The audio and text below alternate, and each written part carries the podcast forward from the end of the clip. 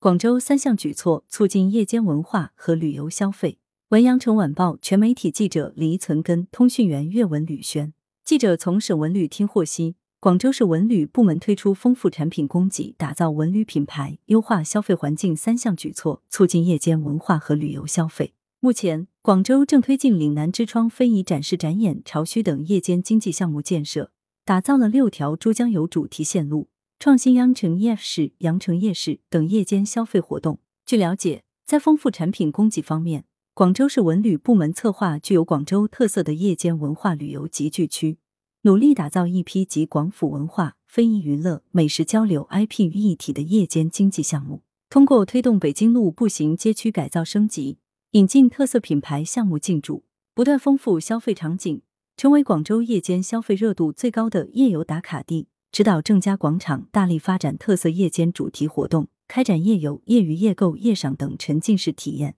形成吃住行游购娱一条龙的夜间经济产业链条。目前，北京路郑家广场已经入选文化和旅游部的第一批国家级夜间文化和旅游消费集聚区名单。广州打造文旅品牌，推动广州塔创建国家五 A 级旅游景区，依托珠江夜景开展多彩文旅活动，进一步聚集夜游人气，将广州塔片区打造成世界级文化旅游消费目的地。同时，还优化消费环境。整合景区、文旅场馆、剧院、展会等资源，打造集机构入驻、票务销售、咨询服务等功能于一体的一站式数字文旅消费服务。据悉，广州还通过发展基于五克、超高清、虚拟现实、人工智能等技术的新一代沉浸式体验性文化旅游消费业态，将网络视频、网络直播、数字音乐等打造成为文化消费新热点，更好满足市民群众的文旅消费需求。来源。羊城晚报羊城派